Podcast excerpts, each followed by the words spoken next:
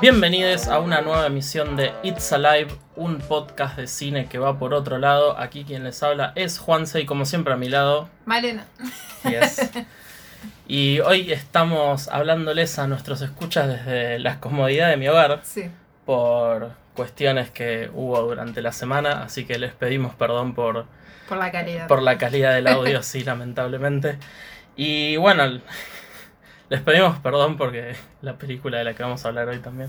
Eh, sí. o sea, porque vamos a hablar de dos estrenos de la semana. Y uno en particular, que es la noticia mala. Es como hay una noticia mala y una buena, ¿cuál quieren primero? Me parece que vamos a empezar por la mala. Sí, va- vamos a empezar por la mala, que... Bueno, sí, ya les estamos diciendo, no nos gustó la película. No, no. Eh, vamos a hablar de... Lamentablemente no nos gustó. Sí, lamentablemente, porque la verdad es que veníamos pisteando como unos Schumacher diciendo, Sí. mirá las películas piolas que estamos viendo para hablar el sábado.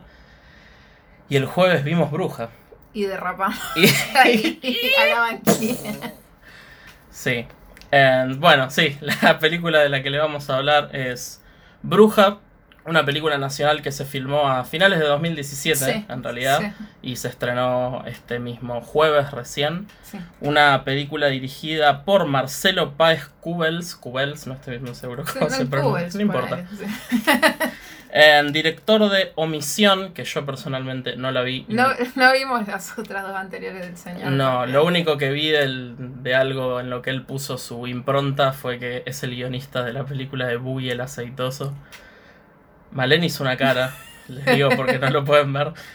Eh, a mí tampoco me gusta la Boogie el aceitoso. Sí, o sea, no me la acuerdo mucho, solo un- una sensación de disgusto y nada más, o sea, hace muchísimo que no la veo y no, no recuerdo. Pero Y no bueno. la vamos a ver de nuevo. no, no creemos que la vayamos a ver. ¿no? La película está estelarizada por Erika Rivas. Jazz. Yes, la queremos muchísimo. Y es que por eso también teníamos ganas de verla, porque está Erika Rivas y porque pensamos, bueno, es también es una propuesta distinta de, de género. Sí, sí, sí. Erika Rivas, obviamente conocida más que nada por su papel de María Elena en, sí. en Casadas con Hijos y bueno, no tan recientemente, pero recientemente en el último segmento de Relatos Salvajes, Sí. del cual, bueno, se hizo casi un meme, Sí, básicamente. más o menos. Sí, es un meme básicamente. Sí. Em, también en la película actúan Pablo Rago, la- un actor que estuvo en las dos películas argentinas que ganaron el Oscar. mal, posta. Qué Sí, capo, sí. en la historia oficial cuando era un purrete todavía. Sí. Y en El secreto de sus ojos, que es el esposo de la mujer asesinada en la película. Y por último, en la película también actúa Leticia Brediche. Leticia, Leti. Leti, haciendo de la villana de la película. Sí. Leticia Brediche, que ha actuado en grandes películas como Plata Quemada y Nueve Reinas, y no tan grandes películas como Bruja y Sabes Nadar. ¿Sabes nadar? ¿Sabes nadar? Es, es una pregunta. Signo de pregunta. ¿Sabes nadar? Sí. Eh, ¿Quieres empezar a contar un poco la película? Sí, retomando lo que dijimos en el principio de que teníamos, o sea, personalmente no es que ten- ex- expectativas no tenía, pero sí tenía un poco ganas de verla por eh, porque es una película de fantasía, como el nombre lo indica, es sobre una bruja eh, que es Erika Rivas en un pueblo chiquito que lo filmaron en Areco, Areco Represent. Sí, que en ningún momento dicen que está en No, no, Areco, no, no. pero se nota que es Areco. Eh, Claro, es un pueblo ficticio, pero se renota que es Areco. Y, y bueno, como bruja que es, es eh, dejada de lado por todo el pueblo y señalada y todas estas actitudes que se esperan, que se esperan ante lo extraño, lo que uno no conoce. Eh, ella tiene una hija y ahí es donde la película quiere meter la fantasía con realidad dura, Sí, porque la hija de Selena, la, la bruja, es secuestrada por una red de trata de sí, blancas sí, una red de trata de blancas. Y eh, va, o sea, Selena va a embarcarse en, digamos, una odisea por encontrar a su hija y quien la secuestra, quien está a cargo del secuestro es Leticia Brediche. Es Leticia Brediche, sí. La hija, el papel de la hija lo hace lo que es la hija en la vida real Sí, sí, sí. de Erika Rivas y Rodrigo, Rodrigo de de la la Serna, sí. No me estoy acordando el nombre en este momento, pero el apellido es de la Serna Sí. de la chica, obviamente. Em, aún así, no le sentí mucha química a ellas en pantalla, personalmente. Claro. No sé qué te pasó a vos. No, a mí, eh, una de las cosas que, que rescato de, de esta película es que hay una escena donde están las dos en, en la huerta de la casa porque no tienen plata, justamente porque ellas viven marginadas, entonces viven mucho de, de, de los animales que tienen en la granja, de una huerta. Sí, Y- intercambian víveres en el almacén, Claro. además de plata por, Claro. por- para conseguir otras cosas. Entonces esas situaciones como de madre e hija a mí me parecieron una de los de las pocas cosas que rescato. No, no, me, no me pareció que, que estuvieran eh, mal o con falta de química, por ejemplo. Ah, por ahí yo lo sentí así porque el guion es bastante una bosta. Sí. Las interacciones que tienen ellas, o sea, la hija tiene como el berretín que le dice, pero más, ya tengo 17. Sí. Y Erika Rivas le responde como 7 veces en la película. 16 y 11 meses. Pero todas las cosas se repiten siete veces en esta película, más o menos. Sí, la verdad que sí.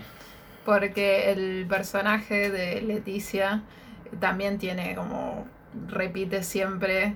No, eh, no Re- sé, remarca cuando la gente cuando llega la gente tarde. llega tarde y no sé como que en ningún momento entendimos por qué el guion decide hacer estas, estas cosas no, no- porque no sé no yo no sentí que, que agregara nada ni que pareciera simpático ni nada que se le parezca Para mí mucha gente a la hora de escribir guiones siente que tipo darle una particularidad a un personaje constituye como hacer un personaje. claro exactamente Y sí. claramente no es eso. O sea, si un personaje fuma un cigarrillo de una manera distinta y no hace absolutamente más nada. Es que la película Eh, peca mucho de eso. Por ejemplo, el personaje de Pablo Rago que hace del padre de una de las mejores amigas que es eh, Maite Lanata. eh, es, no sé, les gusta, le gusta hacer truquitos de magia, pero real lo hace una sola vez. Una sola vez, o sea, a Pablo en Rago. una kermés de sí, colegio. A Pablo Rago como que intentan darle un montón de cosas y ninguna va a ningún lado. No, porque nada va a ningún lado en realidad. Claro, porque la la escena que aparece Pablo Rago se da cuando la hija dice voy a salir y Erika Rivas le dice ¿qué? ¿Pero a dónde vas? No sé, le dice no, voy a esta cosa, bla bla bla bla. Erika Rivas dice bueno, voy a ir, este, no mamá, bueno, adol- adolescente. Sí, Entonces Erika Rivas está en esta kermés del colegio, donde están la hija, obviamente, todas las amigas, Sí. gente de la escuela, padres, profesores, todos mirándola mal. Y lo muestran a Pablo Rago haciéndole un truco de magia a, una, a otras madres y chicas Sí. del colegio. Y yo dije, ok, van a hacer que él va a ser como la única persona que la trata bien. claro, sí. O medio que intenta, como que genera como esa... comprender, sí, que van a generar un vínculo o algo. Claro, que lo generan, pero no era justo eso lo que esperaban. pero apenas hace eso, ella va y le dice a Erika Rivas tipo, eh, no seas tan como sos vos. Y se va, y es No tipo... seas bruja, bruja. Sí, literal. Le dice, deja de ser menos bruja, ¿eh? Y, se- y es tipo, Y ahí, Eh, y ahí es cuando viene otro de los lati- de los numerosos latiguillos de la película de vos con tu magia y yo con la mía. Y nada, esta sensación de que la peli sentís que la película está yendo para cierto lado y de repente es tipo, ah, no, y sigue pasando otra cosa. Y son cosas muy pequeñas en realidad. No es que lo hace con los arcos argumentales grandes. Pero aún así te genera como esta sen- sensación de tipo látigo en el espectador, de que es tipo, ah, ok, va a pasar, ah, ah, no, y como que te Sí. volvés a tirar para atrás. Sí, de la misma manera que está esta escena, que es una pelotudez, y solo nosotros, niños ratas, nos acordamos de esto, cuando están en, la- en el proceso de investigar y buscar pistas para saber dónde está la Sí. hija secuestrada. Y Pablo Rago dice algo como, vamos a hablar con Galíndez. Él, él va a saber, o no sé qué bola, corta a ellos saliendo de un edificio, ya habiendo tenido una conversación que no existe en la película. Sí, y ahí yo dije en voz alta, ¿quién es Galíndez? ¿Quién En es Galíndez? Y está llenísimo de estas cosas la película. Son cosas muy pequeñas que no van a nada, mal armadas, mal escritas, que se interponen en un arco de bueno, un arco argumental grande que es la investigación y rescatar a la hija, que al mismo tiempo tampoco Y, es interesante. No, y, y da lástima porque pudo haber ido a algún lado interesante. Me parece que mezclar estas dos cosas eh, en, en papel puede sonar como una buena idea, pero en la ejecución o lo que se vio o lo que se puede ver, ver ahora en el cine no lo es. Y, y aparte que también es- está buenísimo eh, apoyar el, el cine argentino que no es de tanques, o sea que los que no están... eh, los de Películas sin siempre, Darín. Darín, claro, Brandoni. sin Brandoni. Y, y, ma- y más sabiendo lo que cuesta que se distribuya una película de estas características y, Y que es- se pueda ver en, en las cadenas de cine. Estuvo más de un año y medio hasta que llegó al cine. Claro, por eso. Y, y ahora quiero volver al tema de, de los villanos, de los malos. De Leticia Bray. Y, y, y la verdad es, esta es la forma de escribir los malos, porque están caracterizados de una manera que parece que, que estás viendo Floricienta. Sí. Y no les estoy jodiendo O sea, lo miraba y, y mismo al lugar donde las tenían secuestradas. eh, Todo es como, ¿qué es esto? ¿Rinconcito de luz, boludo? No, Sí, me imaginaba tipo a, a Páez Cubels tipo maniatado en un closet tipo mm, y, Chris y Chris Morena con un bigote tipo ñi ñi ñi yendo a dirigir la película. Sí, sí. Bueno, Leticia, ahora te vas a cambiar de peluca y vas a estar tipo haciendo muecas a la cámara porque vos sos mala mala. sí, sí, sos mala. Y, ahora- y ahora que dijiste lo de las pelucas, porque otra de estas como características súper artificiales que el guion le agrega a los personajes, el personaje de Leticia no solo le encanta remarcar cuando alguien llega tarde, sino que también se cambia de peluca alrededor de cuatro veces. Sí, en toda la película más o menos. Y no sé por qué. Y porque, de nuevo, incompetencia a la hora de... No, no, yo ya usé incompetencia cuando hablé de, De Ted Bundy. de Ted Bundy. Voy a usar la palabra amateur. Ama el amateurismo no, no, no sé, yo a sé la hora de escribir el guion. No sé, yo, yo en realidad lo que sentí al ver la película y la sensación general que me dio sacando a, a Erika Rivas, que me parece una buenísima actriz y se ve todo el compromiso y las ganas que, que le puso. Y, ah, no mencionamos a Rita Cortés. Ya vamos Que a Rita. Cortés al parece al principio de la película es la, la abuela de Selena. Y, o Serena, no, no- Selena. bueno, Selena. sí. Y, y ahí como que nos muestra de que hereda la brujería de, de la abuela, básicamente, y le enseña a usar la brujería. que es básicamente mientras más le pedís a esta diosa, más le tenés que dar una cosa así. Entonces, durante toda la película hay sacrificios físicos de parte de ella. Sí, pincharse el dedo o, Sí. o quemarse un poco algo Claro. como para... Sí. Y, y no, que la, la sensación general que me dio fue de, irónicamente, siendo una película de fantasía, de poca imaginación. Sup- me, me dejó una sensación rara. Sí, es que es tipo, bueno, vamos, hay que hacer este tipo de gualicho. Huesos de animales Sí. y algo que sea de la otra persona. Sí, Y mi conocimiento de lo que es brujería y todo lo que es esas artes es muy bajo.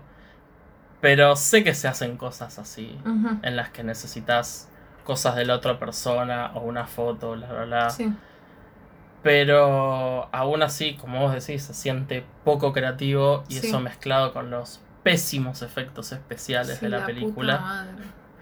Se genera esta sensación de que estás viendo algo que es paupérrimo, la verdad. Sí, y porque hay, porque hay un uso absurdo de cromas du- durante toda la película que uno piensa, no es necesario esto, no es necesario, ¿por qué están haciéndolo? Sí, porque hasta películas buenas pecaron de un mal croma en un auto. Sí. Con un fondo de una ruta que decís. Pero "Eh, sí, eh, Por ahí no es el, no es el mejor. Pero, Pero, hay, que se entiende, Claro. uno lo comprende. pero hay una escena en donde el hijo de Leticia Breiche, La del camión. que labura. fuerte. Sí, la sí. El hijo de Leticia Breiche que labura tipo manteniendo a raya a las pibas secuestradas. Las está como bajando de un camión a otra locación. Sí. Y es una toma que es desde adentro del camión y se ve la puerta cómo se abre y entra este, este personaje. Y es muy obvio que hicieron un camión falso en un estudio Sí. y pusieron un croma de Sí. tipo la ruta en, en- cuando abre la puerta. Sí. Innecesario. Horrible. Sí. Pésimo. y otros adjetivos. Sí, pero y, y no solo los cromas, sino que también hay mucho efecto CGI, mucho efecto por computadora, que y ahí remarcamos lo de la falta de imaginación porque hasta hay fuego hecho por computadora. ¿No pudieron resolverlo de otra forma? Sí, o cuando a alguien le cae un hechizo, aparece como un humo difuminado en esa Sí. persona y, y- y esa persona empieza tipo, oh, ahora me está picando el cuerpo. Sí, sí. La ver- sí, la verdad no, no sé quién fue el- la persona a la que se le... O mismo hay una parte que nos reímos en voz alta en el cine. La gente del cine nos odió y vos Sí, lo sabes. probablemente. Había sí. ocho personas con nosotros incluidos y nosotros nos estábamos riendo en voz alta. Pero es que fue muy fuerte porque es una aparición de Rita Cortés con un parche.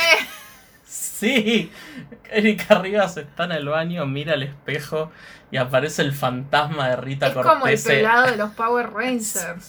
haciendo su mejor imitación de Sordon y Nadine de Twin Peaks Sí. con el parche A la vez. a la vez. Que fue hermosa, me encantó. O sea, me caí de risa. Sí, pero no tiene que ser gracioso. No, por eso es, eso es lo que me da lástima. Y la única razón por la que tiene el parche es para hacer un foreshadow del final de la película. Sí.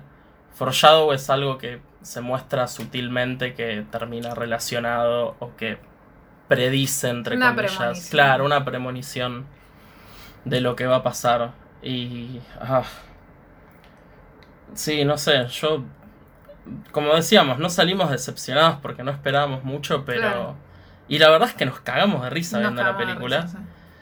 Pero. Qué, qué mala película. Qué mala película que nos tocó ver en el cine esta semana. Igual de todas formas queremos destacar el, el buen trabajo y esfuerzo porque se nota muchísimo de Erika Rivas y, y, la aparición de Rita Cortés con un parche en el ojo. Pero, pero lamentablemente la película se siente como eh, parches y pelucas. Sí, es, la es- película. es Parches y Pelucas la película. Es una oportunidad desperdiciada Sí. y está llena de decisiones que para mí son incomprensibles en esta película. Como que está buenísimo hacer cosas así cuando están bien aplicadas, pero estas pseudo bajadas de líneas feministas que a veces tira la película. Ay, sí. Cuando están tipo el pueblo preocupados de que secuestraron a estas pibas. Ay, y, y ahí el director Porque- se manda la gran Ed Wood del tema de la noche. Pues nada, sí. Que, o sea, además de desaparecer la hija de Erika Rivas, desaparecen ella con otras Claro, amigas. claro. Entonces el pueblo está preocupado y están todos juntados, tipo, ¿qué vamos a hacer? ¿Qué podemos hacer? Y, Eri- y Erika Rivas dice, hagamos una marcha. Ay. Igual sé- no me acuerdo quién dijo lo de la marcha, pero es muy gracioso porque después hay otra escena de, bueno, vamos a hacer la marcha y es, ¿qué, hora es? Las 12 de la noche, no sé, ¿quién, ¿quién carajo los va a ver en Areco a las 12 de la noche? Haciendo cartelitos de papel con cinta scotch. Sí, no, la verdad es que desastrosa. Yo creo que cuando la mejor parte de una película es que antes de ver la película pasaron un tráiler de una película de terror Sí. con Fedeval, Sí. sabes que la película es bastante mala. Va, igual eso me parece que lo van a pasar siempre el trailer. ese. Ojalá, Ojalá así lo Ojalá. muchas veces. porque si, si mañana no lo pasan cuando vamos a ver Claudia voy a estar muy enojado. sí. Así que para finalizar, a mí no me gustó y no recomiendo verla en el cine. Malena. No, no, la- a mí yo no- de verdad no disfruto a- hablar mal de películas, pero no, no la recomiendo para nada.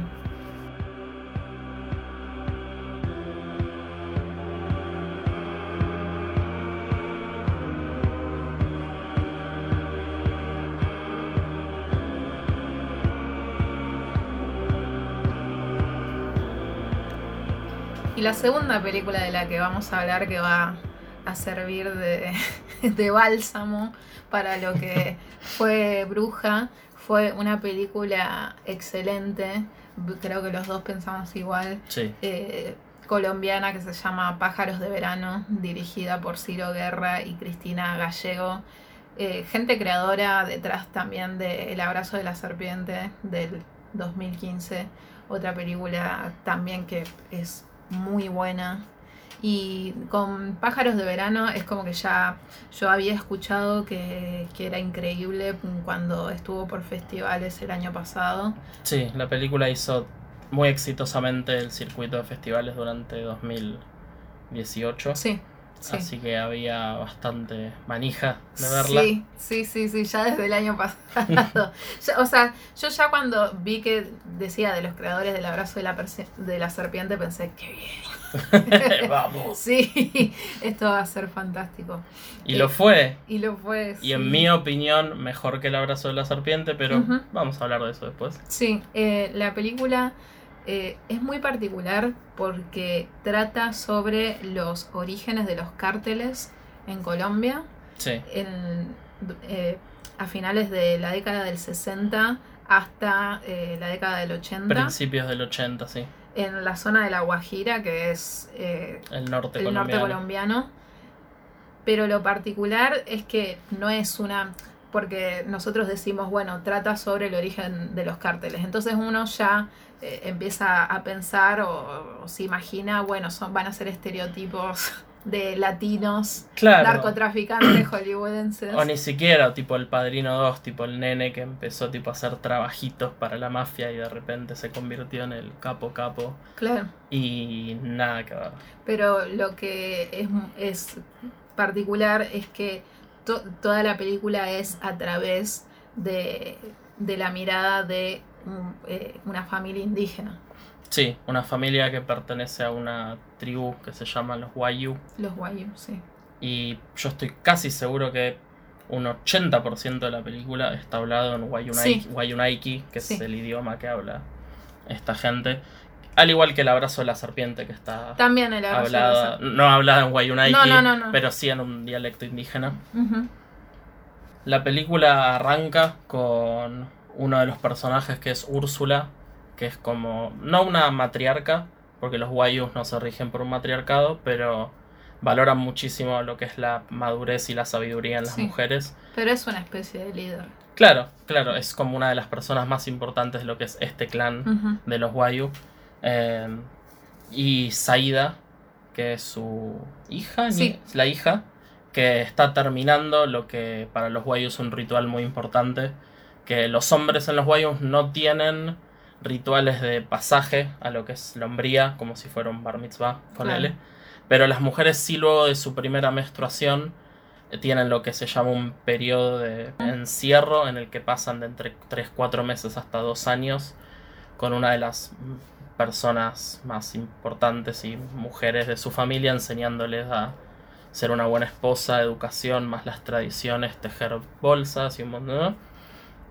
Y este, esta chica, Saida, está terminando este periodo y la película pasa a lo que sería una fiesta, porque terminó esto, y arranca lo que es tipo todo un baile que ellos lo consideran un ritual de, de cortejo donde Ujú. ella está con un vestido y camina para atrás y como que hombres se pueden acercar a bailar con ella.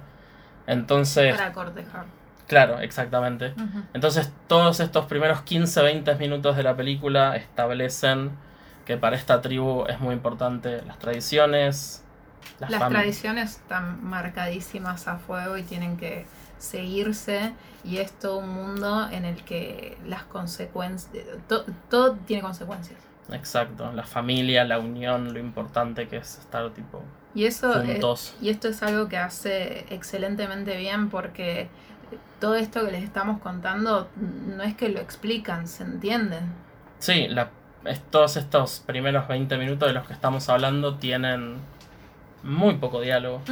Y el diálogo tampoco es que dicen tipo, como vos sabés, en los YU esta. No, no, no, No. es tipo ellos. Empieza con hablando. un diálogo precioso de que explica que para los Wayus la familia está en las manos, Mm, que, eh, porque siempre está con nosotros y un eh, tal dedo representa a la madre, tal a la abuela, tal... Y, y ahí es, en, en este baile es cuando conocemos a, considero que es el protagonista. De, Sí. si, si bien en realidad los la protagonista es la familia, claro. eh, la familia Puyaina. Mm, Pero ahí conocemos a Rapayet, eh, quien es quien pretende a Zaida, pero viene de una viene de una familia que para los Puyaina no, a ver, no, es, no era digna, no, no es digno para Zaida, básicamente. Entonces tiene que conseguir una dote ex- exorbitante, ex- Sí. Eran como 30 cabras. una guasada. 10 vacas y no sé cuántos. Dos mulas. Dos mulas, no sé cuántos Eh, no sé collares. cuántos collares para protección. Sí, y acá es cuando vemos el, los primeros roces de lo que son los, ellos llaman los alijunas. Alijunas son las personas que básicamente no son aborígenes. No son aborígenes de descendencia europea, básicamente se, tran- se traduce a aquel que lastima, o sea, tipo, corta. Sí. Todo- Forastero. Está todo más con forastero. o sea, está todo mal con vos. Y este personaje, Rapayet, tiene un amigo, Moisés, Moisés, Moncho, Moncho. el Moncho, Sí. que es una lijuna y que es el que lo ayuda a- con unas changas para poder conseguir plata para Sí. comprar la dote. Y acá ya se empiezan a ver tipo, como decía, los primeros roces de tipo, Sí. mira la cultura, se podría decir blanca, no occidente, porque Colombia Yo está en el diría la capitalista. Claro, cultura capitalista más que nada. Entonces a Rapayet se le ocurre, después de ver a unos misioneros anticomunistas, Sí, asum- asumo que es algo que pasaba en los Sí, 60 Dios me libre. No, me puse a, a investigar mucho sobre los Waigu, me olvidé completamente de buscar sobre estos gringos boludos Sí. repartiendo volantes anticomunistas en Colombia aborigen en el 68. sí. Pero bueno, les dicen que estos muchachos están buscando marihuana y se acuerdan que hay un pariente de ellos que se llama Aníbal Aníbal, sí. que tiene campos de marihuana donde vive. Entonces deciden usar plata que ganaron eh, llevando Café. café Sí, para comprar mucha marihuana y dársela a estos gringos sí. que lo hacen efectivamente. Consiguen la plata, pueden comprar la dote y ahí es cuando agarran el gustito de decir Sí, podemos hacer esto. Moncho viene con una propuesta de que, che, este contacto que tengo dice que si le podemos dar tanta cantidad, él trae las avionetas de Estados Unidos y podemos hacer. Y cada Rapayet, vez crece más y más y más. claro, Rapayet al principio está como bastante que mm, medio que no, no sabe. Eh, si Rapayet quiere. es un personaje que la tiene clarísima. o sea, no solo con lo que quiere y sus ambiciones, sino como líder y como hombre de negocios también. Y es increíble cómo se van hilando las tradiciones de los Wayu, o, los Wayu, eh, no estoy segura cómo se pronuncia, con este mundo mafioso de, de la droga. Y también es muy trágico toda la duración de la película porque comienza con un canto que supongo que es eh, tradición para los Wayu de un hombre mayor diciendo esta es la historia de esta familia que la ambición la, la destrozó Entonces, un poco como ver, no sé, una tragedia griega, porque ya sabemos qué es lo que va a pasar, pero no podemos parar de ver que cómo se desenlaza todo. Sí, para mí uno de los planos más fuertes de la película, porque, y hago un paréntesis, para hablar de que la película tiene una fotografía hermosa. Sí, es increíble. Una cinematografía hermosa. Ninguna toma está al pedo, ninguna toma está mal. Yo creo que es una película que real, todas las tomas que tiene son perfectas, en mi opinión. Lo que tienen las, las, películas de estas personas, o sea, esta y, y El abrazo de la serpiente, es con, que con ambas las películas terminaron y, no sabía qué decir. de, verdad, sin palabras. Sí, te quedas pensando. Sí. Y una de las tomas que más me gustaron de esta película y que es tipo, listo, ya está, con esta toma ya definiste todo, es que en un momento en el que te empiezan a mostrar que el negocio empieza a crecer, la película hace un corte porque está medio dividida en capítulos que ellos le llaman cantos. Claro corta a otro canto y hay un pasaje de tiempo de un par de años y te muestran a esta tribu que está juntada a ver una carrera de caballos con muchachos de las tribus corriendo entre sí como una carrera amistosa, no hay nada raro. Y hay una toma que está Rapayet con Saida, con Úrsula, con un montón de gente de la tribu viendo la carrera y a los costados de estas personas hay hombres con ametralladoras. Y Saida tiene los labios pintados. Y una fucking cartera. Y una, y una cartera de cuero. y, el pelo. Y el ya no es el, pelo tradicional de las guayu. Y, es, y con esa toma ya está. Es una transición no te tienen que decir, No te tienen que decir nada. Y, pero mismo eh, los diálogos son súper enriquecedores y refuerzan esta idea porque eh, ellos como padres están, eh, nada, con el correr de los años tienen dos hijos y están viendo correr en esa carrera a Miguel y cuando termine la carrera, nada, van, lo felicitan y qué sé yo, y Miguel dice, no quiero aprender a manejar caballos porque mejor no me enseñan a manejar aviones. Claro, sí, también. Mm, mm, ¿Qué está pasando acá? Y la pérdida de, de la cultura no Creo, creo que es más notorio con sus descendientes, con los hijos de, de Rapayet y con Saida. Y con Leónidas. Y con Leónidas, que es el, hermano de Saida. Sí. Que es mucho más chico que ella. Sí, pero, pero también en los adultos. Sí, en Úrsula. En, en Úrsula, que, que es esta persona que, que todo el tiempo habla de qué es lo más importante, de qué se tiene que hacer, qué no se tiene que hacer. Y al mismo tiempo está tipo, cherra, Payeta, anda a vender droga porque me quedo sin plata. que no lo dice. y eso es lo más brillante de la película. Ella en ningún momento deja de hablar como habla ella y como matriarca de una tribu.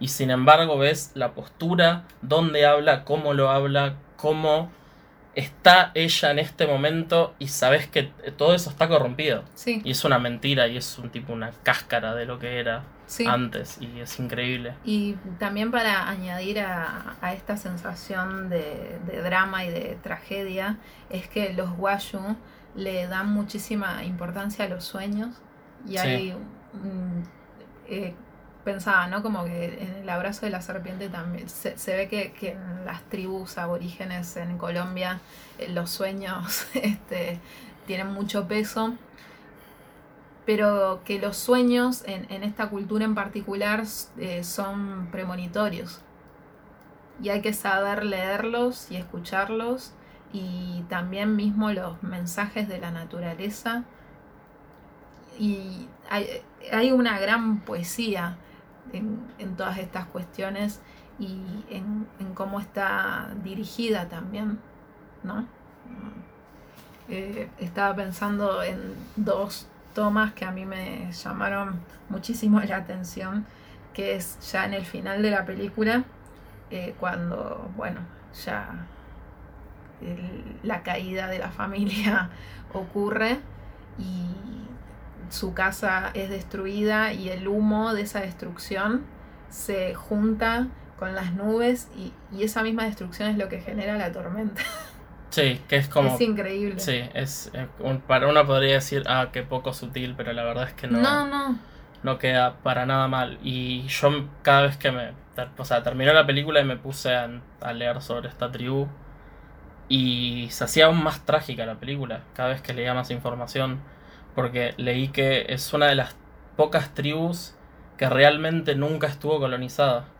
Claro, es que se dice en un momento sí. en la película que eh, nos- nosotros hemos siem- siempre hemos protegido este terreno hasta de los ingleses, de los españoles y no vamos a dejar que eh, es- esta disputa por la droga eh, nos destruya. Y sin embargo lo hace. Sí, eso, eso es lo fuerte, que, que ya sabemos cómo va a terminar. Sí, la manera creativa que tienen los en Ciro y Cristina de mostrar la, la corrupción de, de lo que es el capitalismo y la droga en la tribu. No tanto del lado de tipo, uh, ahora este pibe no quiere hacer tal ritual y quiere irse a emborrachar y drogas, pero por el lado de que al final, cuando ya hay una pelea interna entre Aníbal, que es el que consigue la droga, y esta, los Puyaina y las otras tribus Wayu, y se está yendo toda la mierda hay un momento en donde sacan armas de un cementerio, de tumbas falsas Sí. que construyeron para sacar armas. Y los guayos tienen esta tradición de que años después de que alguien muere, vuelven a exhumar lo- los restos, porque ellos tienen una relación muy particular con lo que son los huesos de las personas muertas. Para ellos cuando uno muere no se termina la relación con esa persona. Y los huesos o se ponen en algún tipo de vasija ceremonial o se convierte en material para crear algún tipo de bolsa o de tela o lo que sea. Y el hecho de que usen el cementerio para guardar las armas Sí. también es como una manera sutil y a la vez no sutil de decir. Sí, "Mira, es eso, es que deja todo muy claro eh, constantemente, porque si no también eh, el guion decide usar alegorías. Eh, por ejemplo, hay un pájaro que dentro de, de la mitología de ellos, que es el pájaro Uta, mm, eh, que cae por el peso de sus collares, o sea, por de su ambición, y eso fue lo que le pasó a los Puyaina. sí, que es el pájaro que ve Rapayet, ¿no? Eh, eso es muy, es, es muy interesante porque, eh, to- to- en, en- como decíamos que en, en Bruja no hay consecuencias de nada y, y nada se continúa y aparecen personajes Eh, y parche. desaparecen El parche es consecuencia. y, y desaparecen y, y ya no importa. Eh, a- acá eh, hay un momento en el que, bueno, eh, Rapayet se ve en la obligación de matar a Moisés porque se estaba interponiendo con, con, con los valores de, de los Wayu. Lo, lo tiene que matar, lo mata y cuando vuelve ya había nacido su hija, su segunda hija, y las mujeres de la tribu le dicen, no puedes entrar porque trajiste el fantasma. Y no puedes tocar a tu hija Y no tampoco, puedes tocar porque si no se va a quedar siempre Sí. con ella. Sí, y, y eso es el pájaro, que es el, para ellos es el Yoluja, que lo dicen. Mm.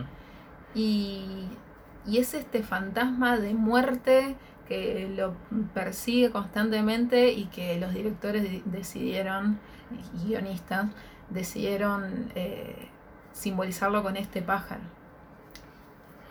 Sí, que además también es sutil, porque es- son imágenes de tipo Rapayet sentado, ya ni siquiera en una choza, en una casa que se hicieron resarpada, en medio de la nada, que Sí. es como súper Sí, hasta eso parece un claro, sueño, ¿no? descolocante. Y nada, es esta cosa sutil del pájaro caminando en la misma habitación que él. Sí, y que son- la muerte los persigue. Y que Sí. él solo lo, lo ve también. ¿No? Úrsula lo puede sentir, pero Pero él solo, solo lo ve. Lo ve.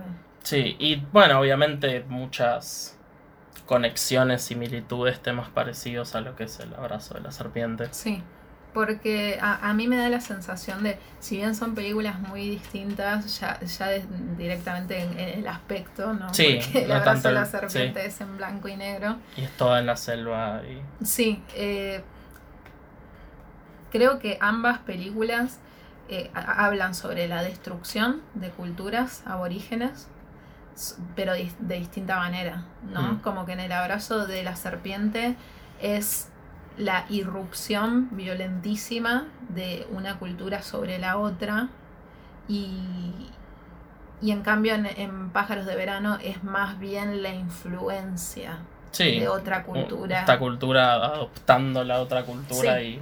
y disolviéndose Sí, de a poco porque la otra cultura, que es el capitalismo, se basa en tipo sí, egoísmo, dinero y obviamente todos los valores opuestos a lo que son esta tribu. También las dos películas marcan un elemento muy pronunciado de lo que es la música. sí, bellísimo también eso, eh, que se ve que en, en- en estas dos culturas, bueno, eh, está en la Guajira y en el abrazo de la serpiente en el Amazonas, que ven su historia como música. Cre- eh, y e- es más, eh, en cada película hay un diálogo referido a eso directamente. En El abrazo de la serpiente es no, no dejen que su canción desaparezca y en, el, en Pájaros de Verano es no, como no olvidemos la música de, de esta... Y, y Pájaros de Verano empieza y termina con un canto también, un canto literal de, de un anciano de, de la anciano. tribu. Exactamente, sí. Para mí, lo que más me choqueó de las dos películas, no choqueó, pero lo que más resalto del talento que tienen estas personas a la hora de hacer cine es la manera increíble que mezclan las sutilezas con las no sutilezas. En el abrazo de la serpiente me pasó que en un momento en, en que estas personas están haciendo su viaje por el Amazonas, llegan a un convento de misioneros donde hay un cura español intentando, entre comillas, civilizar niños Entre indígenas. 70 comillas. Sí, civilizar niños indígenas. Que estos niños indígenas son huérfanos de que mataron a por su la familia. explotación de, de caucho. del caucho. Exacto. Entonces está como esta sutileza de. Perdón, esta cosa muy marcada y muy obvia de.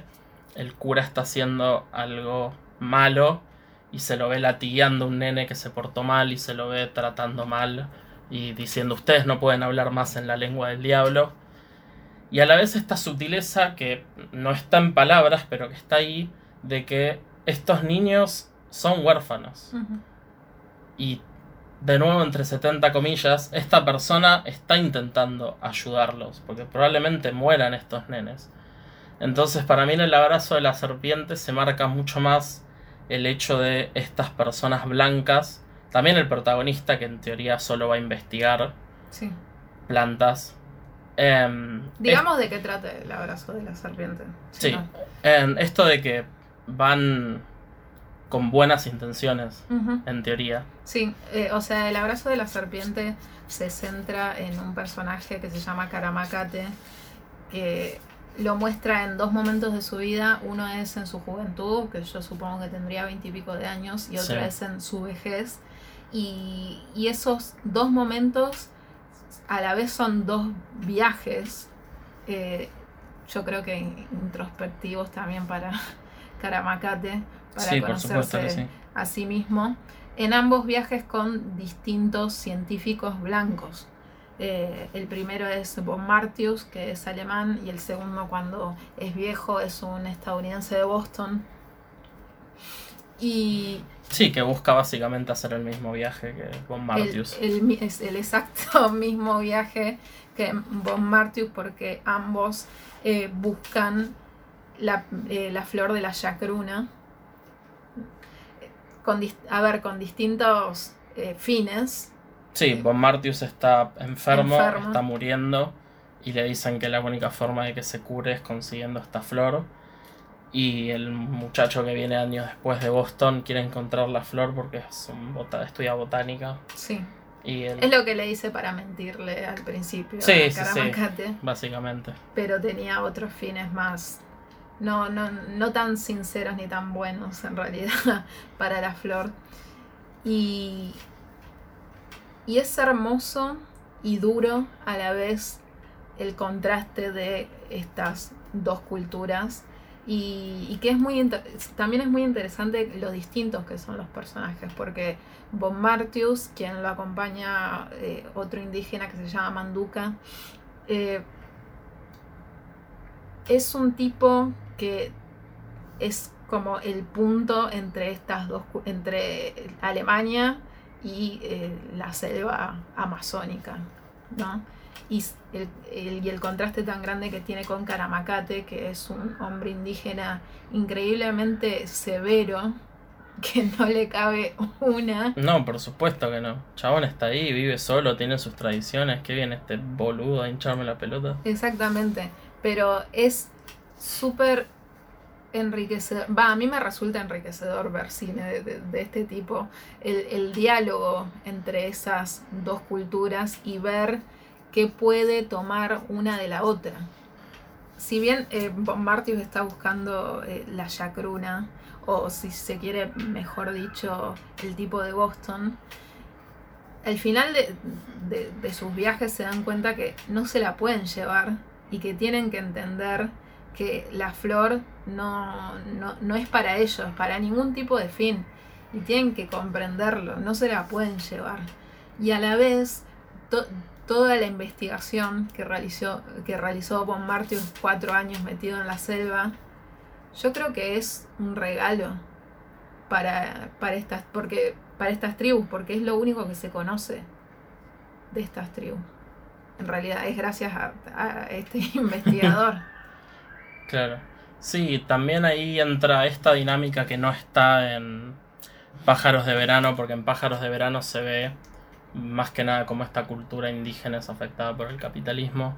Y en el abrazo de la serpiente podemos ver este ida y vuelta entre las dos culturas, porque hay mucha más presencia de, de estos personajes que son europeos, Claro, se podría sí. decir. Chabón de Boston obviamente no, pero descendientes Sí. europeos. En el sentido de que son estas personas que, bueno, si bien el chabón de Boston tiene como mm, motivos ocultos para hacer lo que hace, más que nada Bon Martius, Sí, Bon Martius viene a investigar y se tomó obviamente la molestia de aprenderse el dialecto, de hablar con estas sí porque personas. habla a la perfección. Sí, de tratar con estas personas. Sí, habla a la perfección español y el dialecto Sí. indígena también. Entonces después muestran escenas como cuando una tribu le roba una brújula Sí, y el chabón se saca, como si alguien te pungueara el bolsillo en el subte. sí, Entonces tenés este contraste de, sí, yo vengo con las mejores intenciones, bla, bla, bla, bla, pero no estoy dispuesto a largar, tipo, claro. mi cultura, Exacto. aunque sí. me cueste la vida, Sí, porque estoy acá, enfermo, en medio de la mierda, igual voy a ser un tarado y no te voy a hacer caso. sí. Y es tipo... Y encima la influencia del chabón después a estas culturas las termina haciendo mierda. Sí, e- es, Es es como un la tire y puta- afloje Claro. constante entre estos dos mundos tan distintos. Y me parece por eso muy hermoso el final de la película, donde Ay, espero, don- o sea, donde espero que el, que el personaje, que el estadounidense de Boston haya comprendido que y de, de nuevo este concepto del regalo, que el efecto de la chacruna fue un regalo de esta tribu en realidad para quien la consumiera. Sí, porque el personaje este también hacía hincapié en que él no soñaba. Sí, Y que no le dejaban tomar esta bebida, que ahora no me acuerdo el nombre. sí, pero es como si fuera... Ayahuasca. Ayahuasca. Es una especie de Sí. bebida psicotrópica. Y no se la dejaban tomar. Se ve que porque como no soñaba, como que no le iba a servir o no le iba a entender, no se aclara muy bien eso. Sí, que, que no iba a tener efectos, como no tenía efecto en Bombardius también, porque hay una escena... eh, Lo que tienen estas películas también es que siento que tiene mucho de realismo mágico, que es bien latinoamericano.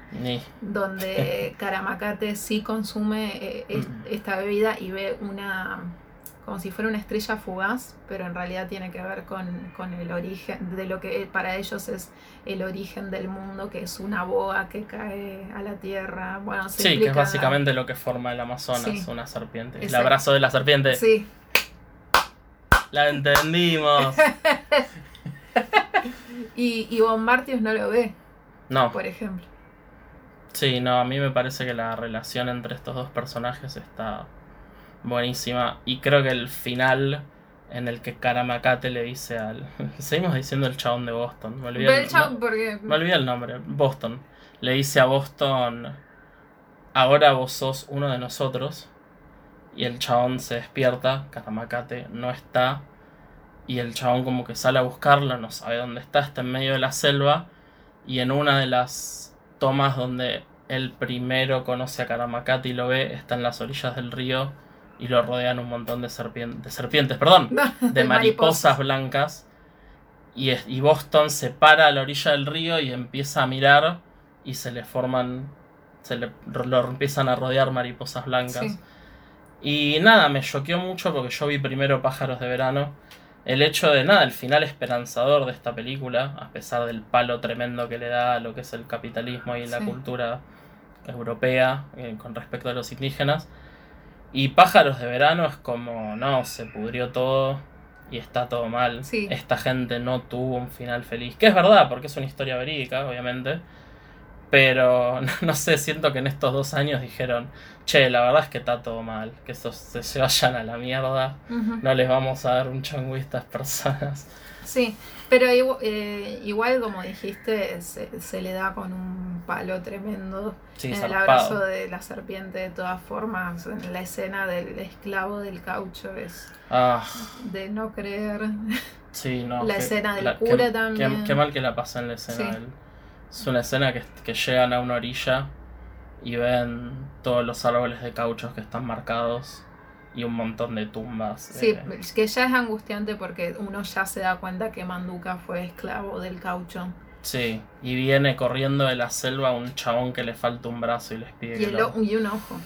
y les pide que, Por que, favor, que- lo que maten. lo maten y es nada, es desgarrador. Sí. Y, y no pueden porque Karamacate les recuerda que tienen que regirse de- por las leyes de la selva y no ofenderla matando a un tipo. Entonces eso es lo que a mí me fascina de- del cine que, que hacen eh, Guerra y Gallego, que son historias que sí o sí se ven influenciadas por las creencias de, de esta gente, que es muy distinta a la nuestra. Claro, porque vos ves esta situación y considerás matar a esta Sí. persona por ahí que le está pasando tan mal. Sí. O, te o si uno fuera el jefe de un cártel, se manejaría, se manejaría tal, tal vez de otras formas, o no sé, o- porque por ejemplo para los guayú tiene muchísimo valor la palabra. Sí. A ver, y, y está este otro personaje que es Moisés, donde no, o sea, te cago a tiros. Sí, no, no negocio nada, no voy a hablar, te voy a... Vas a comer plomo, negro. Sí. Así que si todo esto, lo que estuvimos hablando, les parece interesante, recomendamos muchísimo estas Sí. dos películas, ¿no? De la misma manera que la semana pasada recomendamos High Life por ahí entre pinzas, esta semana decimos no vayan a ver pájaros de verano. Sí, al cine, por favor. Es probablemente la mejor película que está en cartelera Sí. en este momento. Y creo que si se considera del 2019, pues tuvo estreno tanto en Estados Unidos como acá, recién estreno 2019. Es la película del año, hasta ahora mi favorita del año. Sí, sí, sí, la verdad que para mí también. Así que sí, por favor vayan a verla. Está buenísima. eh, es muy llevadera. Es hermosa. Y... Más llevadera que El abrazo de la serpiente, podemos decir que siento que no es una película para todo el mundo. No, no es una película para todo el mundo y esta fusiona muy bien lo que es tipo tradiciones indígenas, eh, ser autóctono, ser latinoamericano, con hacer algo mainstream interesante, meterte unos tiros acá y allá. sí. Y real, me parece una película perfecta. Vayan a verla. Y para ir cerrando el programa, como siempre, la sección de recomendadas, Malena, ¿qué vamos a recomendar esta semana? Esta semana voy a recomendar una, voy a ser súper obvia y voy a recomendar películas de brujas que sí me parece que valen la pena y estas son las dos Suspiria, las dos versiones. Estas son las siete películas de brujas perturbadoras. Mi libro, no, bueno, basta. Pero sí, recomiendo las dos suspirias y La Bruja Sí, de Robert Eggers. películas de brujas. Sí. Yes. And yo voy a recomendar en una de las películas latinoamericanas que más me gustó de estos últimos años, que es una película paraguaya que se llama Siete Cajas. Es muy, muy, muy buena, muy divertida. Es como todo un viaje de algo que se caga y se caga aún más hasta el final de la película. Y tiene unas actuaciones de unos niños que son increíbles. Y la verdad es que Pájaros de Verano y El Abrazo de la Serpiente son películas tan particulares que no las pude casi conectar con otras cosas. O sea, por eso dije películas latinoamericanas. Realmente se me costó muchísimo pensar recomendadas para esta semana. Pero sí me acordé de una película donde un viaje a una cultura indígena y encontrar lo que es una especie de ayahuasca y bebida psicotrópica es lo que desencadena eh, la película, que es Estados Alterados. Ah, Sabes que sí, sabes Sí. que sí. Estados no puedo Alterados. creer que estemos conectando el abrazo de la serpiente con Altered State. vos, sabías en, vos sabías en qué te estabas Sí, metiendo eso está bien. cuando está bien. hicimos este programa.